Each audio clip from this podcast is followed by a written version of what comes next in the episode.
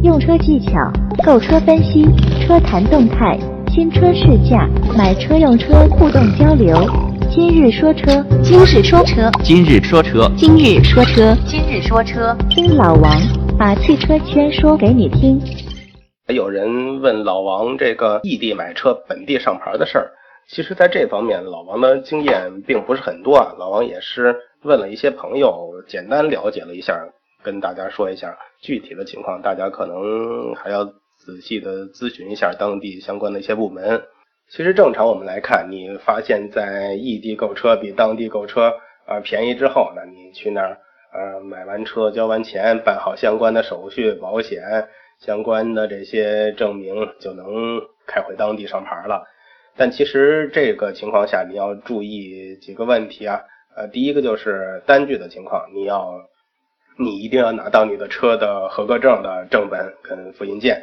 第二个的话就是购车发票的正本，一共是三联嘛。注意一下，这个发票里打印的字儿必须是在这个空白框里边，千万不能压着这个边线，否则车管所上牌的时候可能会麻烦呀。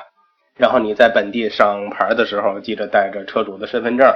呃保险单，尤其是这个交强险。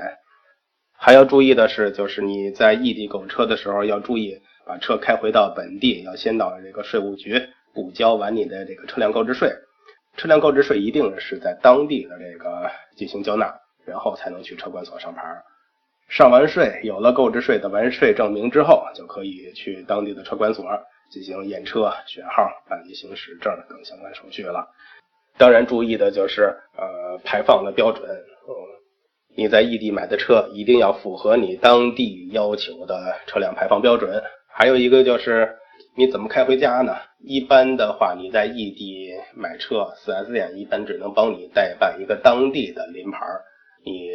回到本地之后，进了区域之后，你的临牌其实是不生效的。如果被交警查到，这是有问题的。怎么去跨区域办理临牌？这个老老王忘了去问了，大家可以去问一下相关的部门。我的印象里可能是有一点麻烦。还有很多汽车的厂家呀，对他下边的 4S 店进行了一些限制，呃，不允许跨区域销售，这种就比较麻烦了。其实就是意味着你在异地购车就没有办法回你本地办牌。当然有人说啊，可以用过户的形式，你先把这个车在异地上牌，再以二手车的形式呃过户到你的本地。其实这样操作就非常麻烦了。首先要说的话，你也一定要注意它这个排放的标准，因为涉及到二手车过户的时候啊，异地过户的时候，更要看重这个排放标准是不是能满足你当地的要求。两次，另外一个就是二手车过户的时候，也涉及到相关的一些费用，包括可能还需要经过二手车市场的这种开票呀、过户呀、提取档案呀，提档之后，你才能把车开到呃外地。验车，然后再次上牌，其实这都是费用，也很麻烦，也不一定能弥补你在异地购车省下来这点车费。同时要注意的是，就是你在异地买的这个车，如果按照这种方式去操作，那在异地先办理车牌的时候，那可能是要先借用其他人的身份证，先把你的车过户到，相当于给别人上到别人身上，这样也就说这车是别人的，然后他再转给你。这种情况下，如果一旦产生纠纷啊，他说这车就是我的，跟你没关系，那你怎么办？所以，如果真要进行这种操作，你一定要找到呃可靠的人选，这样才可以，不然的话，出现问题真是得不偿失。还有实际异地购车呀，有些后期的问题也是应该提前想到、提前考虑到的，因为汽车的这个三包法明确规定啊，谁销售的谁负责。如果你不小心买到了一台有问题的车，涉及到退换车这种情况，也只能回你的购买地。但退换车的事儿可不是一天两天能解决的，嗯，增加了你维权的相关的难度跟成本。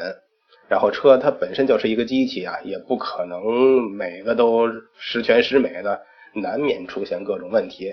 这也就是为什么厂家会给车辆提供三年六万公里等等的这种质保的原因。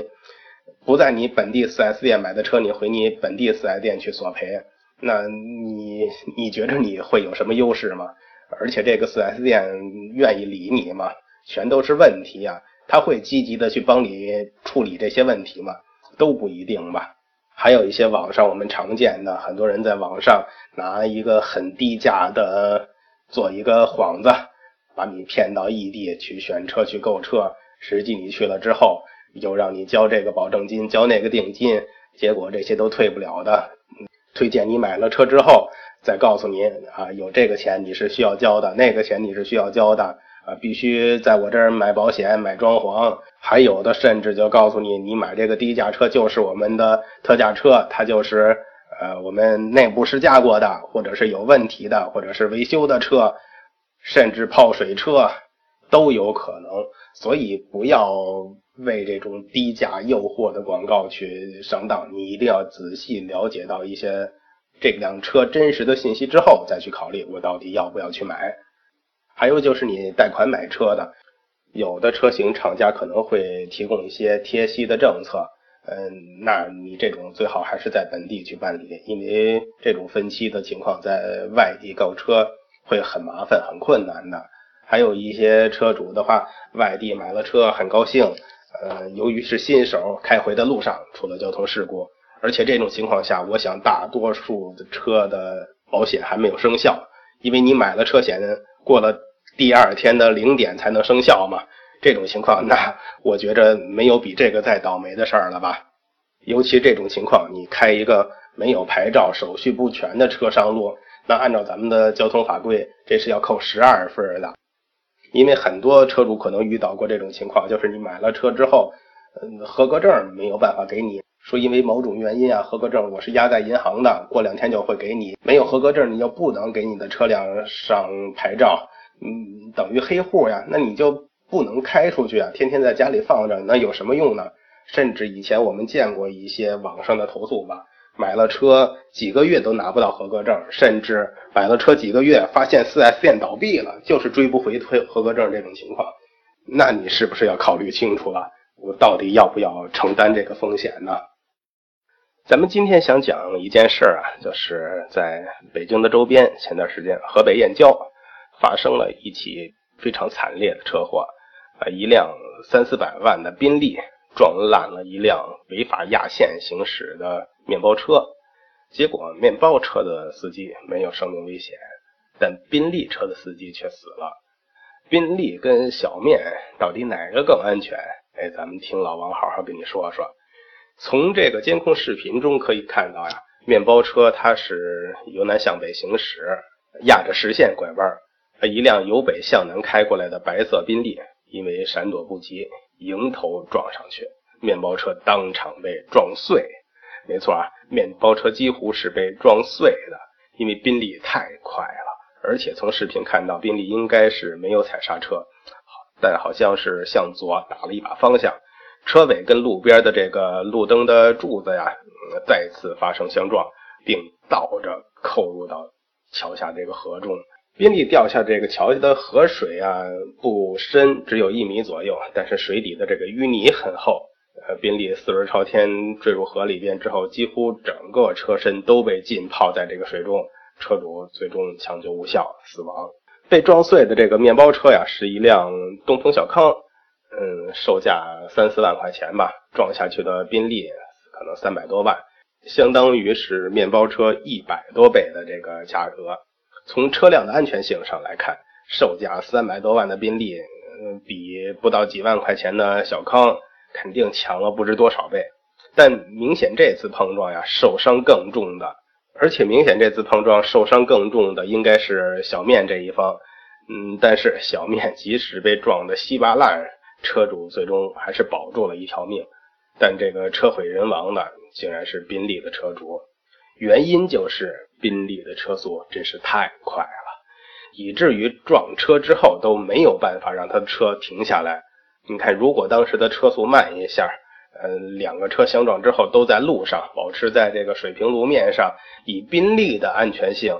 车主我估计连皮外伤都不会有。如果事故路段旁边也没有河，宾利车主也可能会捡出一条命。因为你看，最终去看这个宾利的外观的时候，它的整个车身框架都没有什么很明显的变形。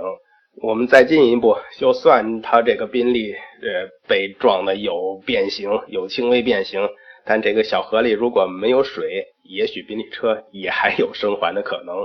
所以这个又想起咱们常见的标语啊：十次事故九次快。据说宾利车主啊是廊坊一家有限公司的董事，呃，只有二十六岁，但身价三点九五亿，是新三板上最年轻的四亿身价的富豪。事故发生之后啊，引来很多网友的关注，还有人造谣说，面包车司机虽然在这个车祸中没有被撞死呀，但他在上医院的时候被一帮不明人士用刀捅死了。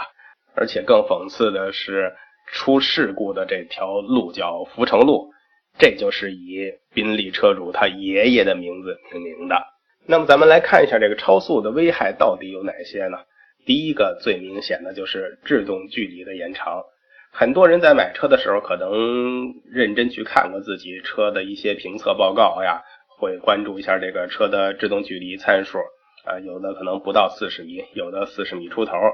但你在实际驾驶时，你要考虑到一个，呃，你需要人为反应，驾驶员人为反应跟一个你实际去踩刹车的这个时间。所以在你真正发现前方有障碍物、有问题，你在踩刹车的时候。它已经会有一定的延时了，所以有数据说啊，真正你在干燥的路面上行驶的时候遇到问题，反应之后去踩刹车，如果你当时的时速是八十公里每小时，那大概制动距离是七十米左右；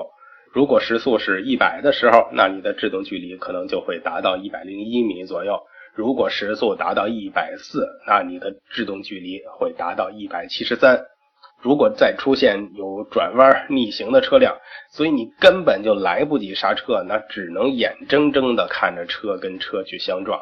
这个因为很简单啊，这已经超过了你车制动的极限了，物理极限已经达到了，真是眼睁睁的看着撞上去，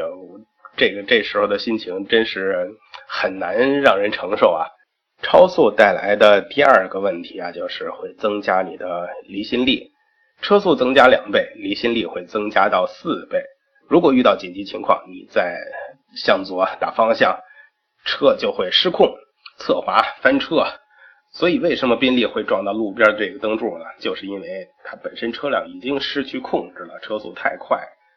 而且在超速的状态下，驾驶员的这个视野也会明显的缩小。车速越快，你的相当于视力越低，视野就越小。当咱们车速在七十公里每小时的时候，呃，大概视野是六十度。当车速到一百的时候，那你的视野一般就缩小到四十度左右。如果车速再快，那你可能看到的就只能是一个点了。就像我们说一些呃战斗机的驾驶员，超音速战斗机的驾驶员，他在高空航行的时候，很多都需要借助他。机舱内的很多仪表盘、仪表设施，因为它往前看的东西，其实已经是它几百米甚至几千米以外的呃物体了，障碍物也好，它没有办法很快的去呃观察到自己前后左右四周的这些呃物品呀、物体呀，这是不可能的。所以咱们视频里边能看到这个面包车压实线转弯的时候，面包车开得非常慢，但是宾利为什么没有观察到呢？没有踩刹车呢？可能就是因为他看的不够远，超速以后视力下降了，视野变小了，没有办法那么集中的看到你这个点。当然，他在这个临近路口的地方也没有做到一些必要的提前准备跟预判。另外，我们说为什么能把这个小面撞碎呢？也就是车速越快，它这个碰撞的能量越大。这个不用去多解释了，咱们去看这个视频，或者是从网上传来的一些消息，说交警最终分析的情况来看，当时宾利的车速至少应该在呃一百五十公里每小时以上，所以能把这个面包车撞碎也就不稀奇了。这让老王想到了十多年前北京的一起车祸吧，一辆英菲尼迪在十字路口把一个等红灯的派利奥。从两厢的排料撞成了一箱，所以这件事儿告诉咱们呀，安全不安全跟车没有绝对的关系，你能不能平平安安的开车，跟遵守交通规则与否却有一定的关系。这件事儿来说，两个车都有责任，一个明显的超速，一个车是压实线拐弯。但从这件事上来说，面包车实际需要承担的事故责任应该更大。因为压实线，你左转进入到逆行道，不管是白天还是晚上，不管是白实线还是黄实线还是双黄线，其实实线在交通规则上来说就是一堵墙。这也是驾校教官都教过你的吧？明知是墙，你还要去撞。我甚至我给宾利车主找理由，我看你这边是墙啊，怎么可能冲出一冲出来一辆车呢？对不对？另外，在这种道路情况下，你转弯的、变道的、掉头的，都得需要去避让直行啊。不管宾利是不是超速，就算他是酒驾、呃毒驾，你也需要谦让直行的这一方。在这种路况下，直行的路权是第一的，这个毋庸置疑。还有一点就是大家经常犯的毛病，尤其是老司机爱犯的毛病，就是呃变向、呃变道不打灯。转向灯不打，这是一个非常小的问题啊，但是是一个会带来很大问题的一个恶习。尤其是老司机开车开习惯了，懒得去打这个转向灯，而且你经常的不打灯去变向变道也好，从来也没有受到惩罚，也没有受到过任何的伤害，也没有罚款，也没有摄像头去拍你这种情况，所以都习惯了，呃，不去打转向灯。但这种情况下，你遇到了超速，呃，遇到了疲劳驾驶，遇到了注意力不集中的这些车辆，虽然交警不会抓你，虽然摄像头没有拍你，但遇到了问题，遇到了事故，却会要了你的命。所以，再贵的车呀，也没有办法完全的避免交通意外的发生。宾利也好，小面也好，你的车多贵也好，多结实也好。如果你不注重安全，不小心驾驶，对于你个人来讲，对于你车上乘坐的人来好，都是一个潜在的危险啊！就算一个奥迪，一个是奥拓，两个人如果同时去撞到火车，跟火车对撞的话，那结果肯定都是一样的嘛。所以最后再说一句，不管你开的是什么样的车，多好的车也好，或者是普通的车也好。小心驾驶，你的车给你带来的只是一些更辅助的保护措施。生命掌握在你的手上，别人帮不了你。今天就聊这么多，谢谢大家。